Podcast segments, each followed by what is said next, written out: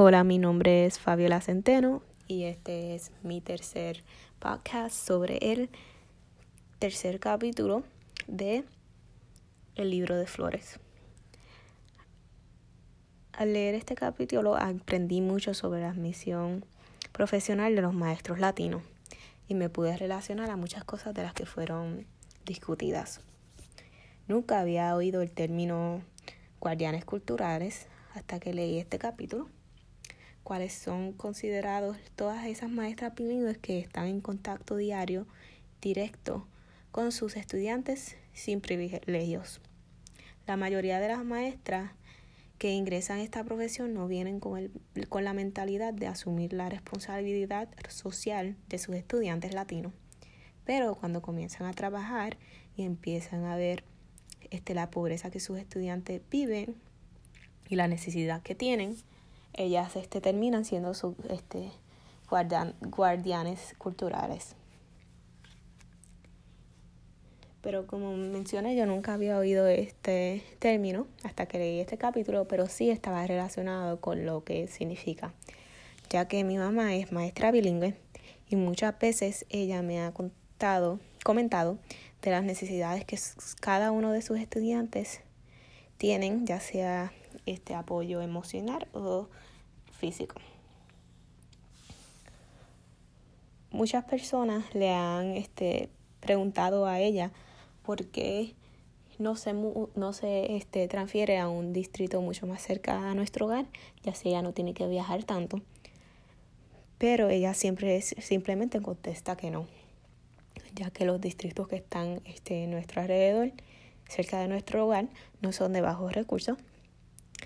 y ella este, simplemente dice que los estudiantes de bajos recursos son mucho más, este, aprecian mucho más el trabajo que cada, este, que sus maestros hacen,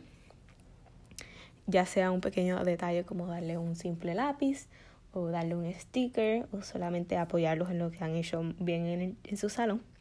Y además que siente que puede contribuir mucho más a su vida a la vida de sus estudiantes, ya que ella se puede relacionar con ellos en que este, tienen culturas similares o que su primer lenguaje es el español. Al igual que mi mamá, puedo verme a mí misma cuando sea este maestra, dándome cuenta de lo valiosa que puedo ser en las vidas de mis estudiantes. Y no tan solo este podemos contribuir a los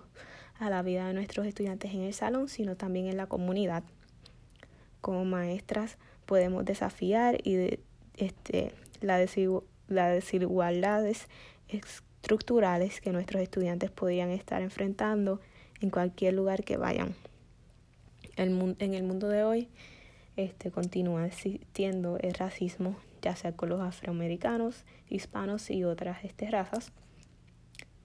Y este, no creo que todos podemos decir que no es, este, no encontramos, ya es normal que este, a diario en las noticias anuncien una, un afroamericano que ha sido este, encarcelado o asesinado injustamente, al igual con los latinos que su, este, sufren de la misma injusticia y experimentan discriminación diariamente. Pero pienso que como maestras nuestra, es nuestra responsabilidad ayudar a nuestros estudiantes y cambiar este, y hacer un cambio en este racismo. Y no tan solo como este, no tan solo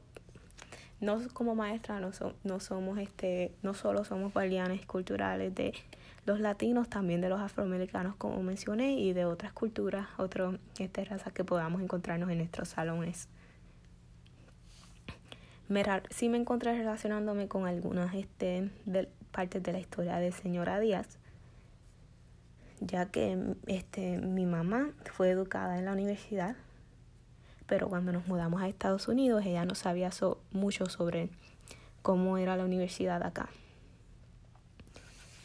Este, a terminar la escuela secundaria, yo, cuando yo terminé la escuela secundaria, ella solamente me instruyó a que debía ir a una este, universidad comunitaria y a buscar esta información sobre las becas, así como este, fueron los padres de señora Díaz.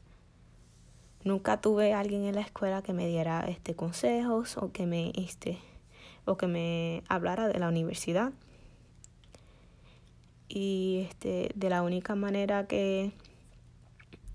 que pude este contestar mis propias preguntas eran yo misma buscando las contestaciones. Y sí siempre cuando este cuando terminé la, este, la escuela secundaria siempre me preguntaba que por qué yo no podía ser como mis amistades que simplemente fueron a una universidad terminaron en cuatro años y ya este estaban ya habían terminado. Pero no yo tuve que ir a una este universidad este comunitaria y no fue hasta que tuve mis propias experiencias en Tarrant County College, que es una universidad comunitaria, que aprendí los beneficios de obtener la, la educación de la misma manera que yo lo hice. Todas estas experiencias que tuve me inspiraron a ser maestra que instruye a sus estudiantes sobre todos los aspectos acerca de la universidad. Aunque quiero ser maestra de primer de, este, de la primaria, eso no significa que es muy, que es muy temprano para empezar a hablarles a tus estudiantes de, de la importancia de la universidad. Creo que tan temprano como pre-K o kindergarten debemos las maestras deben de estar este empezar a hablarles de lo de lo importante que es que ellos continúen este en su educación al llegar a la universidad y este, todos los beneficios que pueden tener y contestar todas las preguntas que ellos puedan tener. Asimismo, como fue mencionado en este capítulo, muchos niños se burlaban de mí en la escuela por mi acento. Y esta y muchas otras experiencias negativas que tuve me llevan a querer este, hacer un cambio en las escuelas de bajos recursos. Pienso que como maestras latinas que hemos tenido nuestras propias experiencias involucrando racismo, estamos dispuestas a hacer lo que sea necesario para que nuestros estudiantes no sufran de la misma manera que nosotras. Quiero ser una fuente de motivación para cada uno de mis estudiantes. Quiero ser esa maestra que se preocupa por ellos, que cada vez que ellos entran a su salón, cada día les preguntan qué que ellos quieren ser cuando sean grandes, que este, ellos van a hacer con su vida, que cuál, cuál puntuación este, obtuvieron en el SAT, a qué universidad van a asistir y muchas otras preguntas como esas. Solo quiero que ellos sientan lo, lo importante que son para mí y también lo mucho que yo valo, valoro que su educación termine, este continúe de, este, hasta llegar a la universidad y terminar la universidad aún estoy evaluando mis, este, mis alternativas si quiero este, enseñar en un distrito como Northwest ISD, que no es de bajos recursos, o Forward ISD, que, que sí es un distrito minoritario. Y esto es debido a que yo, este, cuando llegué a Texas, siempre estudié en Northwest ISD y ahí fue a donde tuve la, la necesidad de una maestra bilingüe que nunca tuve. Y en realidad sí, sí, este, me encuentro evaluando que sí quiero ser esa maestra para cada este latino que llega a los distritos como Northwest IC que no tienen una maestra bilingüe para que los ayude y que ellos se puedan relacionar con o quiero estar en Forward IC con los con los estudiantes latinos que son de bajos recursos. Pero al leer este capítulo me ayudó a inclinarme mucho más a querer enseñar en, en un distrito como Ford ISD. Y creo que es una gran decisión que debo de tomar, pero al poner las cosas en una balanza debo determinar que me lleva a la determinación de que creo que este, enseñar en un distrito como Fort ISD de bajos recursos es muy significante y ahí es a donde este, puedo hacer un, un gran impacto en la vida de mis estudiantes. Nada, esto es todo por lo que tengo para este capítulo. Gracias.